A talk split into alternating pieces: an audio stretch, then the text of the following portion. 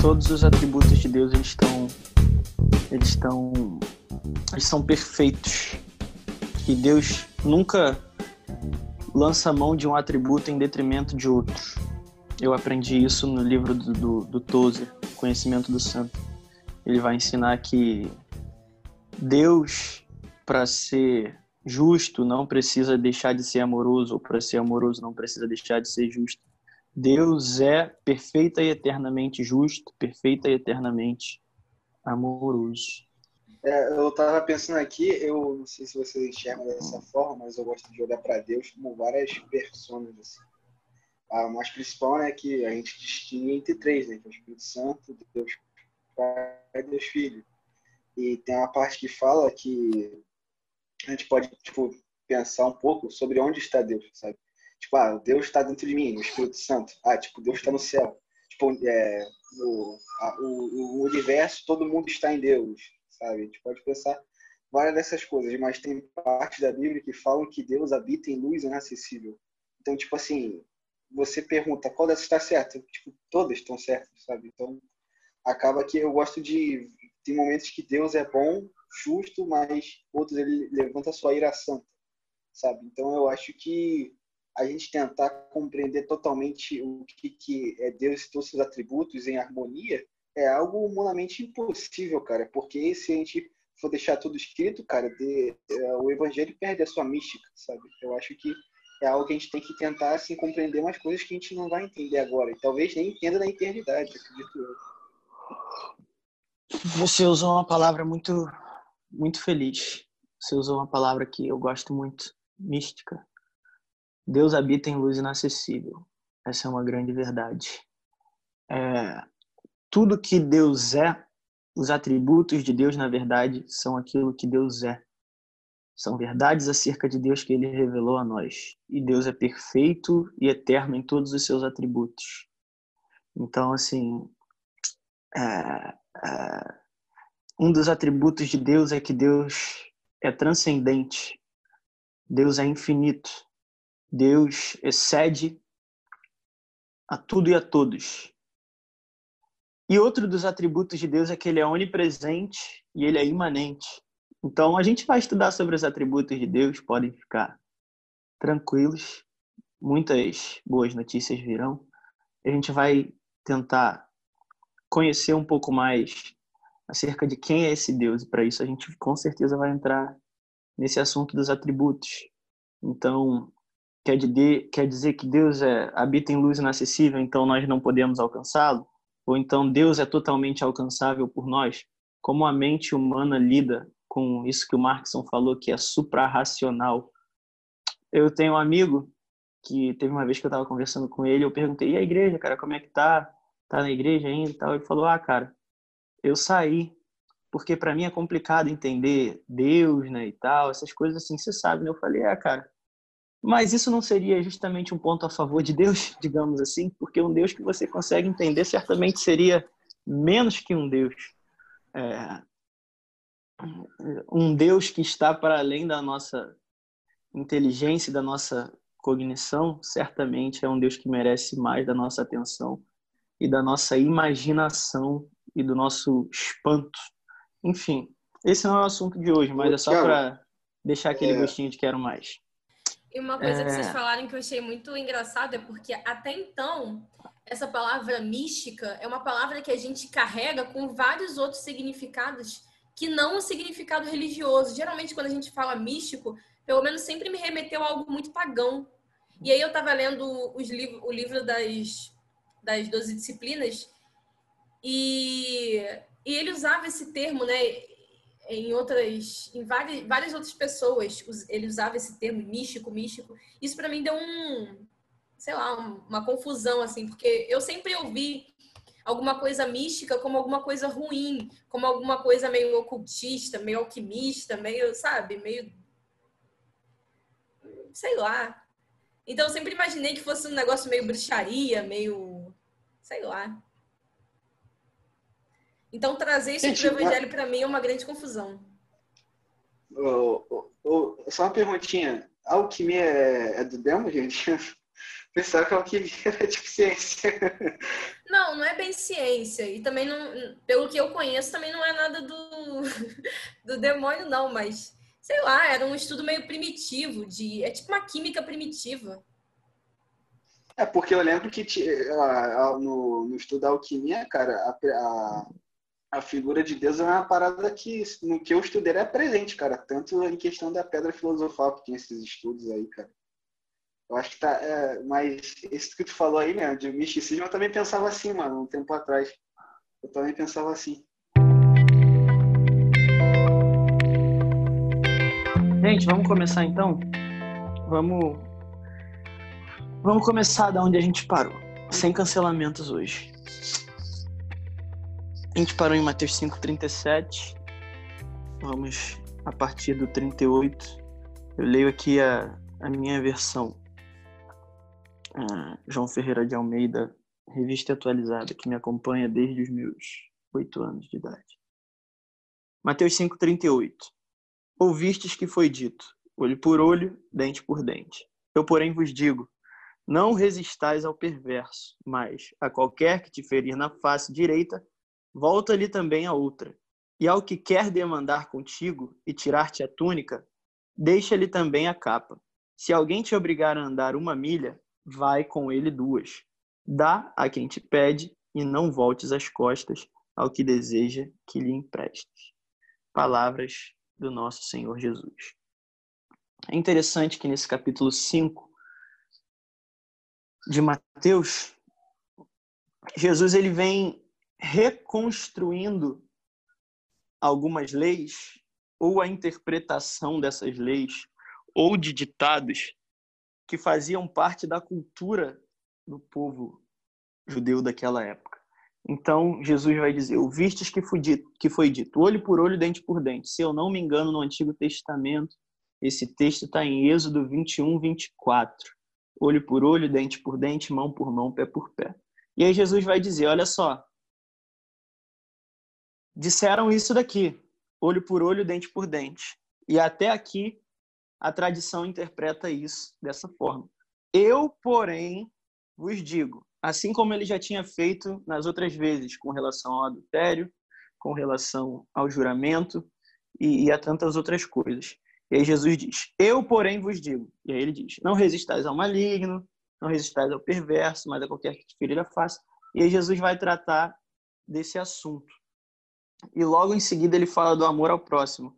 A gente podia abordar até essa questão do amor ao próximo, mas acho que eu vou deixar para a pessoa que vai conduzir após mim, porque é um assunto muito interessante também, os versículos subsequentes. E aí Jesus vai tratar aqui de uma questão muito importante, que é a questão da humilhação e do vexame, principalmente o vexame público ou o vexame da, da autoimagem, como a gente chama no direito, é, é, o dano à honra, dano à imagem, aos direitos que a gente fala que são os direitos da personalidade. Então, Jesus vai falar principalmente desses danos. Uma coisa que é importante a gente tratar aqui é que Jesus não está falando de autodefesa. Aí, acertei, Êxodo 21, 24. Jesus não está falando de autodefesa nesse texto, tá? Então, muitas pessoas usam para justificar o seu posicionamento com relação à autodefesa baseados nesse texto aqui. Ah, não, Jesus disse para dar outra face. Então, a gente tem que dar outra face. É, não pode é, revidar. E aí, Jesus não está falando, nesse texto, de autodefesa. Inclusive, tem uma passagem em que Jesus fala para os discípulos é, é, comprarem espadas, para que quem não tem espada, para que comprem espadas. E aí eles falam, se eu não me engano, que tinha uma ou duas, e aí Jesus fala, basta a gente costuma ouvir que o basta era num, num tom de, de, de, de, reprovação de Jesus, mas o basta ali é no sentido de ser suficiente. Enfim, depois quem se sentir é, à vontade, procure esse texto agora. Eu não lembro de cabeça onde está, não lembro se é em Lucas ou se é no próprio livro de Mateus. Jesus desce o cinto no comércio no templo. É, então, é, Jesus vai tratar da autodefesa e eu não quero entrar aqui no mérito de posse ou porte de arma, não quero causar essa polêmica aqui, até porque não é essa a intenção da nossa leitura de hoje. O que eu quero deixar claro é que nesse texto Jesus não está falando de autodefesa. Jesus não está falando de autodefesa. Jesus está falando das situações em que os seus discípulos vão sofrer algum tipo de humilhação. Então ele vai falar: qualquer que te ferir na face direita, volta-lhe também a outra.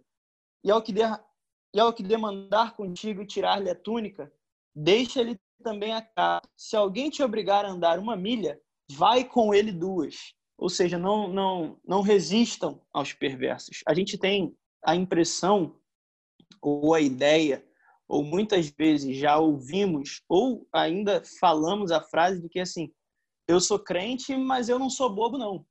E o Sermão do Monte é, não concorda muito com isso. O cristão, às vezes, é o bobo. Ser cristão, muitas vezes, significa levar desaforo para casa. Você já conheceu ou conhece alguma pessoa que fala que não vai levar desaforo para casa de jeito nenhum? Assim, ah, fulano de tal fez isso comigo, mas eu não levo desaforo para casa. Eu não vou deixar barato tá achando que tá falando com quem, tá achando que tá lidando com quem, tá achando que eu sou otário, tá achando isso, tá achando aquilo, enfim. Isso é muito normal no, no, no meio evangélico e cristão. Só que ser cristão muitas vezes implica levar desaforo para casa. Então Jesus está falando aqui, olha só, se alguém bater na sua face, se alguém te ferir a face direita, não revide, não revide. Dê a outra face, leve desaforo para casa. Se alguém demandar com você e te tirar a túnica, deixa ele também a capa. Ser cristão significa muitas vezes sair no prejuízo. Literalmente, o cristão muitas vezes vai se ver em situações em que ele vai ter que sair no prejuízo.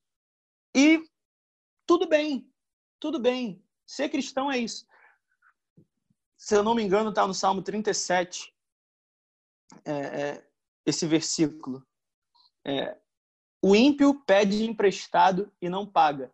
O justo, porém, se compadece e dá. O ímpio pede emprestado e não paga. O justo, porém, se compadece e dá. Ser cristão significa muitas vezes sair no prejuízo e levar desaforo para casa. É isso que Jesus está tentando ensinar para a gente nesse texto. Ele vai falar: olha só, não importa o seu temperamento, não importa quem você é, parente de quem você seja, não importa que tipo de pessoa você é. A partir do momento em que você se torna um cristão, você vai estar sujeito a esse tipo de coisa. Vai estar sujeito a esse tipo de coisa. E outra coisa importante da gente pontuar aqui é que oferecer ou dar a outra face não pode ser é, ou não pode acobertar uma covardia. Uma coisa é eu ter condições de revidar e não revidar por escolha minha. Outra coisa é eu ser covarde e não ter nem mesmo condições de revidar. O que Jesus está falando aqui não é um estímulo à covardia. Jesus não está ensinando a, a gente, a, a, o cristão, a ser covarde. Jesus não está ensinando o cristão a fugir das situações que aparecem para ele. Jesus está ensinando o cristão que muitas vezes, mesmo que ele possa revidar, ele não deve. E aqui entra uma questão muito importante que é o autocontrole, é, é, que é faz parte do fruto do espírito, né? Então é, a gente precisa ter essa disciplina. Teve uma vez que eu estava assistindo uma mensagem de, de um pastor, ele disse o seguinte: eu estava em casa uma vez, e, e, ele já era pastor nessa época, eu estava em casa criando meu filho, estava tava em casa assistindo televisão, e o meu filho tinha, sei lá, oito anos, entrou em casa chorando. Pai, pai, pai, é, o, o fulaninho arrumou confusão comigo na rua e me bateu. E aí ele virou para o filho dele e falou: é para isso que existe pau e pedra. para gente que é menor conseguir se defender. Falou, vai lá e, e, e, revida. E aí a esposa desse cara ficou assim, mas como é que você é pastor e ensina uma coisa dessa para o seu filho? É, isso é, é, é, contra a Bíblia e tudo mais. Ele falou: Eu não quero ensinar o meu filho a ser covarde. Eu não quero ensinar o meu filho a ser uma pessoa que não revida por fraqueza. Eu quero que o meu filho seja uma pessoa capaz de revidar e depois disso eu quero ensiná-lo a ter o autocontrole. É, é, há, há muito que se discutir sobre esse método, mas uma coisa que é importante a gente perceber é justamente isso, que Jesus em nenhum momento incentiva a covardia do cristão. O cristão deve se posicionar diante da, das dificuldades que se apresentam a ele. E aí eu queria saber de vocês. Vocês são assim? Já foram assim? Ou conhecem pessoas que são assim? Aqui é um momento de da gente se abrir um com o outro mesmo. Pessoas que não levam desaforo para casa, pessoas que revidam mesmo e não estão nem aí. Vocês acham que esse tipo de, de pensamento, de atitude, de comportamento tem compatibilidade com o Evangelho e com o que Jesus nos ensina? Vou te falar que eu me senti bem representado antigamente quando você está falando sobre isso, essa questão né, de não virar a face. Era uma questão mesmo de covardia minha. Eu sempre, quando era mais gordinho, eu sou, sofri mais bullying e tal. E eu, eu, eu sempre ficava como posso dizer, eu ficava, é, ficava bolado com isso, né? Não, não queria levar para casa dessa forma, né, cara? E eu sempre fui de querer alguma briga, cara. E eu acho que, tipo assim, cara, essa questão de, da, de briga e tal, de é, virar fácil, essa questão de várias entre conversas, que eu acho que é mais do que um texto bíblico, sabe? É uma coisa prática na nossa vida cristã, sabe? É uma parada que a gente vai tendo em nós, sabe? Essa questão da, da paz do espírito, essa questão do domínio próprio de, tipo, sabe, não se importar com as coisas que os outros falam ou pensam sobre a gente. Eu acho que é uma parada que é mais da nossa vivência do que até do próprio texto, sabe, para certificar essas coisas. Bom, é isso que eu acho. Cara, então, você, é, você fez a pergunta se você acha que isso tem compatibilidade com o evangelho. Realmente eu acho que não é compatível. E algo que você falou também que eu achei interessante foi daquela questão de ser crente, mas não ser bobo e que o Sermão do Monte ele não confirma isso. E eu percebo que muitas vezes é, na relação a gente precisa cumprir o nosso papel mesmo que a pessoa não cumpra o dela. Isso em todas as esferas, por exemplo, numa relação pai-filho. Então, eu, eu sei que os pais gostam, adoram aquele versículo de que os filhos precisam honrar os pais, mas eles também não se ligam no versículo subsequente, né, que fala que os pais eles devem respeitar. Pai, não irás os vossos filhos. Da mesma forma que as pessoas também falam, mulheres, sede submissas aos vossos maridos. Mas as pessoas também não dão tanto valor ao versículo que diz é, que o marido deve amar a sua esposa como Cristo amou a igreja. E eu não quero entrar aqui no, no mérito de violência contra a mulher, né, e nem, nem nenhuma outra questão hoje, mas dizer que é realmente isso, cara. É realmente honrar o pai, o pai e a mãe, quando quando ele estiver pegando no seu pé, quando ele não tiver, mesmo quando ele estiver tirando, porque é isso eu acho que é dar realmente a outra face, né? Pô, você não está cumprindo com o teu papel de pai, mas eu estou cumprindo com o meu papel de filho. É, é, realmente, mesmo quando uma esposa não é submissa, é amar ela como Cristo amou a igreja. Então, eu acho que é fazer, fazer isso, né? E eu nunca tinha pensado por esse lado da questão do estímulo à covardia, que não é estímulo para covardia, né? que realmente, se você for pensar, Davi não foi um cara assim que agiu da forma como ele tinha que agir é, e usando, né? Não foi, não foi um covarde e foi um, um dos personagens bíblicos mais importantes. Então, realmente, olhando por esse lado, eu achava, eu não entro em briga porque eu sou medrosa, então eu acho que eu vou apanhar. Mas é, realmente não é um estímulo à covardia. Eu nunca tinha pensado nesse sentido, mas faz total sentido você falou de Davi, eu lembrei de uma de uma parte da história de Davi muito interessante, que é a demonstração prática dessa questão do dar a outra face, é, dadas as devidas proporções. Davi estava sendo perseguido por Saul no momento ali da transição é, é, do reino, né? Quando Jesus, quando Jesus, ó, quando Deus é, é, já tinha indicado a Saul que outra pessoa tomaria o seu lugar no trono de, da, da nação de Israel. E Davi já tinha sido ungido, se eu não me engano, e Saul estava perseguindo Davi. E aí teve um momento aí que Saul foi entrar na caverna para fazer as suas necessidades e Davi estava escondido exatamente nessa caverna. E aí Saul ficou totalmente exposto para Davi. Era só Davi chegar ali e completar o serviço. Ó, mata Saul, assume o, o, o reino e tá tudo certo. Já mata o, o, problema ali mesmo, acaba com o problema de calça riada. É isso aí. É, acaba com o problema ali mesmo. Nesse momento, Davi tinha totais condições de revidar aquilo que Saul estava fazendo. Saul perseguia Davi e Davi tinha condições naquele momento de, de, de, de se opor a Saul de forma de forma física, né? De forma bruta, militar, digamos assim. E não fez. Não fez. Davi literalmente agiu como Cristo anos e anos depois diria que nós devemos agir. Davi, mesmo tendo condições de, de revidar, não revidou. Então, você falou de Davi, eu lembrei dessa história que, que é uma demonstração prática muito legal dessa, dessa fala de Jesus. O Rodrigo falou uma, uma coisa interessante também. O evangelho não trabalha com justiça retributiva. Nunca trabalhou. É, tanto na relação homem-deus, quanto na relação homem-homem. Quando eu digo homem, eu digo ser humano, tá?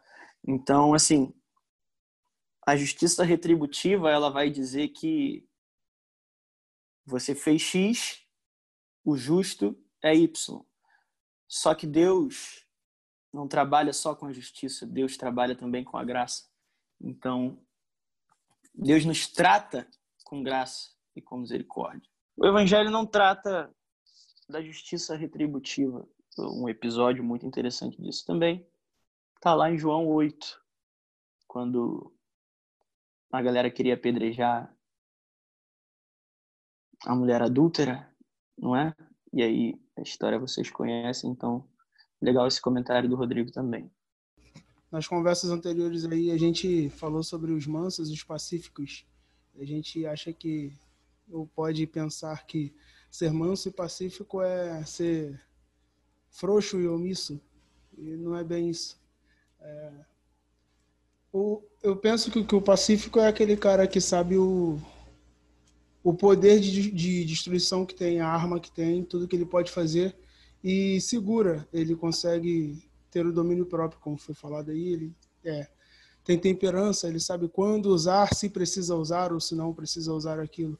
É, eu não tenho muito domínio sobre a, a, história, mas tem aquela questão que Bonhoeffer foi um dos que conspiraram contra Hitler. Eu queria que falasse um pouco sobre isso aí. Aí, o Marcos Santé escreveu. É, é, é, eu achei legal o que você falou, é que é justamente isso. O manso é justamente o cara que tem poder e decide não usá-lo, né? Digamos dessa forma. Tem poder de, de revidar e decide não fazê-lo. É, aquele que não tem poder de, de revidar não é manso. Ele simplesmente não tem como revidar. Aquele que, que é impotente, né? Ele é impotente. Porque, na verdade, é, o grande, grande X da questão aqui é o autocontrole. Então, eu posso fazer algo, eu tenho o alcance ou a opção de fazer algo e decido não fazer. Agora, se eu não tenho nem a possibilidade de fazer, então eu não tenho nem opção. eu só tenho um caminho, o de não fazer. Agora, quando eu tenho o caminho de fazer e não fazer, e opto por não fazer, então é, aí sim que, que, que eu estou aprendendo de verdade o que é mansidão. É, sobre o Bonhoeffer, é, também sei pouco, sei é, o raso dessa história, né? ele estava envolvido num dos movimentos, ele encabeçava, ao que parece, um dos movimentos aí contra o, o Hitler e morreu por causa disso, né? Morreu por causa disso. Talvez o pastor Jonathan consiga até acrescentar alguma coisa nessa essas nossas informações, mas Bonhoeffer foi um exemplo um exemplo de, de, de luta pelo que é correto, de poder devidamente empregado. Rapaz, é isso aí mesmo. Né? É aquilo que vocês falaram. E aí, dentro daquilo que a gente está entendendo, é que Bonhoeffer, na verdade, estava lutando contra um governo tirano. Né? E aí, a gente tentando, assim, fazendo só talvez um adendo dentro do Bonhoeffer aí, né? é que dentro dessa informação, o fato dele ter participado aí de um atentado contra Hitler, é que nesse momento importa mais, é um negócio esquisito que eu vou falar, mas vou tentar explicar, importa mais obedecer a Deus do que aos homens, não porque Bonhoeffer, né, um, um, um pastor até né, falou, o Jonas Madureira estava falando que ele viu um comentário sobre isso muito interessante, é que alguém estava criticando Bonhoeffer, né, porque como pode um crente participar de um atentado, né, contra uma pessoa como Hitler, contra o governo. E aí ele falou que num dos comentários, né, alguém falando sobre isso, falou: "Poxa, como pode um crente fazer isso?" E o outro mais sincero, num comentário subsequente, falou o seguinte: "Poxa, que chato, pena que Bonhoeffer não conseguiu." Né? Aquela coisa toda foi mais sincero. Mas a questão é essa participação mesmo, né, da, da, da promoção da justiça e quando a gente promove a justiça, de alguma maneira, a gente, como cidadão do céu e cidadão também no mundo que a gente vive, a gente né, está lutando aí pelo estabelecimento da, digo nem da igualdade, mas sim da equidade, né? Talvez se fosse o termo mais, né? Ou talvez da isonomia. É isso aí, Tiago. Tem um termo ia... muito interessante sobre isso, né? Eu ia falar justamente isso. No direito a gente chama de isonomia. É a igualdade material e a igualdade formal, né? A igualdade formal é aquela diante da qual todos são iguais, e a igualdade material é aquela que reconhece as diferenças e trata as diferenças e trata os diferentes de acordo com essas diferenças. Então, há no direito sim, de fato, essa diferenciação é o que norteia, por exemplo, as políticas públicas. Né? É, é muito interessante esse estudo. E Bonhoeffer é,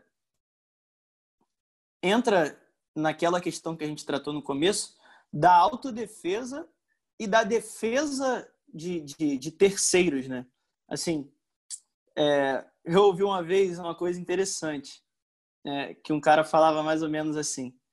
A pessoa me falou mais ou menos assim: ah, a Bíblia fala para para você dar outra face. Mas não fala para você dar a face de quem está do seu lado, não. Então você tem que defender sua família, você tem que defender seu filho, sua esposa, seu marido, enfim. É... o Bonhoeffer entrava aí também nessa, nessa questão do, do direito e da defesa à vida, principalmente do próximo. No direito, por exemplo, é, é, trazendo um paralelo já que a gente entrou nesse assunto, no direito, por exemplo, há casos em que é legítimo você matar outra pessoa. Sabia disso? É, é, no caso de autodefesa. Se não houver excesso é, é nessa autodefesa, é, excesso de força, enfim, é, é, permitido que você mate outra pessoa e fique livre. Não, não, não cometa crime. Se eu não me engano, é uma excludente de, de ilicitude que a gente chama no, no direito penal, não é meu forte. Mas é permitido que você mate outra pessoa para resguardar a sua vida ou a vida de outrem. Então, acho que a questão do Bonhoeffer é vai por esse caminho.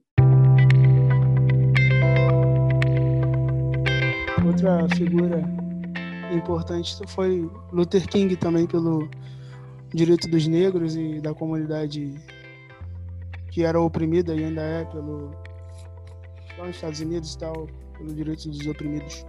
É, outra parada interessante que a gente vê no, nesse texto aí é que não só a pessoa dá a outra face, como ela se doa pro outro, né? Fala que tentar tirar tua capa, tem que dar túnica também. Se obrigar, na versão que eu tô lendo, a andar uma milha, vai duas. É complicado, né? Eu lembrei do texto de Paulo, salvo engano, Romanos 12, no final de Romanos 12. Ele vai dizer: para pagar o mal com o bem, porque fazendo isto amontoarás brasas vivas sobre a cabeça de teu inimigo. Então, é, é, é bem interessante isso também. A pessoa te expor a, a, a uma situação é, de vexame e humilhação e você não revidar. É, isso comumente, geralmente e provavelmente vai deixar a pessoa muito, muito, muito constrangida. Então, já, já passaram por esse tipo de situação que uma pessoa chega para você é, é, completamente é, desequilibrada, nervosa, sem educação, e você responde a pessoa na maior educação, na maior fineza do mundo, e a pessoa se toca e baixa a bola. Eu acho isso muito legal. Isso me lembrou de uma parada, Thiago, que a gente estava falando sobre a questão de virar a face, né?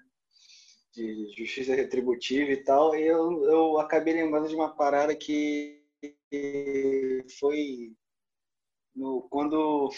Cara, olha isso, uma figura tão grande da Bíblia, eu esqueço o nome. o, que, era, que virou praticamente rei do Egito, gente. O José. José? José. Que quando ele che... José? É, aí, tipo assim, ele chega lá, aí chega os irmãos deles, né? Que tentaram matar ele. E ele teve a opção de deixar eles entrarem no Egito e poder comer, porque tava tendo é, uma seca em Israel e tal. E, tipo assim, ele podia muito bem é, mandar matar, podia, podia fazer o que quiser, sabe? Podia trocar na mesma moeda. Ele não fez. E tem uma, e isso lembra de uma frase, cara, que eu tava vendo na pregação, que é o maior mal que o malvado pode fazer para você é fazer você se tornar malvado que nem ele. Isso se completa com o texto de Romanos, que é tipo, é, mal com o bem, tá ligado? Tipo assim, se você jogar com a mesma moeda, se alguém te fez mal, você vai estar tá fazendo mal para ela, então você se tornou malvado. Isso é muito louco, sabe? e outra parte sobre essa questão de domínio próprio é tipo Jesus, cara, indo para a crucificação porque a gente pode ter uma leitura que, tipo, Jesus vai para cá, aí vai para a mão do, de tal, vai para a mão daquele. Eu não sei especificamente, porque, bom, eu não, agora de cabeça não lembro, mas antes estava mais fresco. Mas, tipo assim, Jesus ele estava o tempo todo no controle. Tem uma parte que os soldados vêm para ele e, tipo assim, eles, eles, se ajoelham perante ele, sabe? É. E outra parte que ele vai para Pilatos e fala que poderia trazer os anjos. Tipo, Jesus não estava a, tipo, sendo trazido de um lado pro outro, sabe? Como se fosse um coitado. Ele tava no total, em total lucidez, em total controle da situação. E ele é porque ele queria. Né? Isso é muito louco também. Tem uma frase do Agostinho, Agostinho de Hipona, que é mais ou menos assim: Quando o homem mal é, é, te ferir, quando alguém te fizer mal, não retribua. É, quando alguém te fizer mal, não retribua, para que não haja dois, dois homens maus. É algo nesse sentido. O Agostinho tem algumas frases muito interessantes também. Eu tava, vocês falaram, né, do texto, não lembro qual foi o texto, mas da história, né, lá do carinha que foi vendido para os irmãos. Não sei se vocês falaram mesmo desse texto, só para eu ver se eu, tô, se eu não tô ficando doida. Do José? O, Isso. O, o, o, o que foi vendido Rodrigo aos irmãos. Falou. Ah, Rodrigo então beleza. Falou. Então, eu tava, eu li um negócio que falou que os irmãos dele não poderiam ter feito mais, é, com, com bem. Os irmãos com mal, eles não poderiam ter feito mais bem a ele. Tipo, aquilo de que todas as coisas cooperam para o bem daqueles que amam a Deus. Eu acho que também tem muito a ver com isso. Mesmo quando você está numa situação em que você é colocado de uma forma ruim, eu acredito que Deus ele usa essa situação para sei lá, para te fazer crescer de alguma forma ou para mudar a vida de outra pessoa. Como você falou, né? daquela situação em que uma pessoa vem, né, com parece que com o peso do inferno, né, com as palavras, e você responde assim, com a glória do céu, e é algo muito real, porque além de você impactar a vida daquela pessoa, você sente algo diferente em você mesmo. Não por você mesmo, né, mas sei lá, você sente que de alguma forma você está sendo usado de uma forma positiva. Só ressaltar aqui aquela parte que eu falei do pediu para dar uma, um caminho, uma, uma milha anda outra, meio que vai de encontro àquela ideia que a gente tem de amar ao tipo, ah, a pessoa fez mal para mim, aí eu amo essa pessoa, mas longe, de longe. Isso aí meio que, que aconselha outra coisa, né? Se a pessoa te fez mal, tá bom, vai lá e continua andando com ela. Tem um pastor que fala que, que o perdão é, é uma perda grande, a gente perde a, a razão para poder manter bem a convivência e conseguir seguir aquilo que Jesus está orientando aqui. Você me lembrou uma frase que eu vi esses dias, que eu não vi há muito tempo, de um cara chamado Chesterton. Ele diz nessa frase o seguinte: perdoar é perdoar o imperdoável. Do contrário, não seria virtude alguma. E isso é muito evidente, porque se eu perdoo alguém que deve ou que merece ser perdoado, eu não estou perdoando, eu estou fazendo justiça, porque a pessoa merece ser perdoada. Agora, quando eu perdoo quem não merece, aí sim eu estou de fato exercendo o perdão. Então, perdoar é perdoar o imperdoável. Já ouvi também que, que perdão é dar a oportunidade para que a pessoa erre, é, tipo, erre novamente contigo, ou te, te, te, te, decepcione novamente. Você abre a guarda, você recebe a pessoa de novo e, tipo, se acontecer novamente, perdoa de novo. Aquela, aquele lance do 70 vezes 7. Exatamente. Perdoar é perdoar o imperdoável. Gilbert Keith Chesterton. Depois leiam esse cara. Muito bom, muito bom.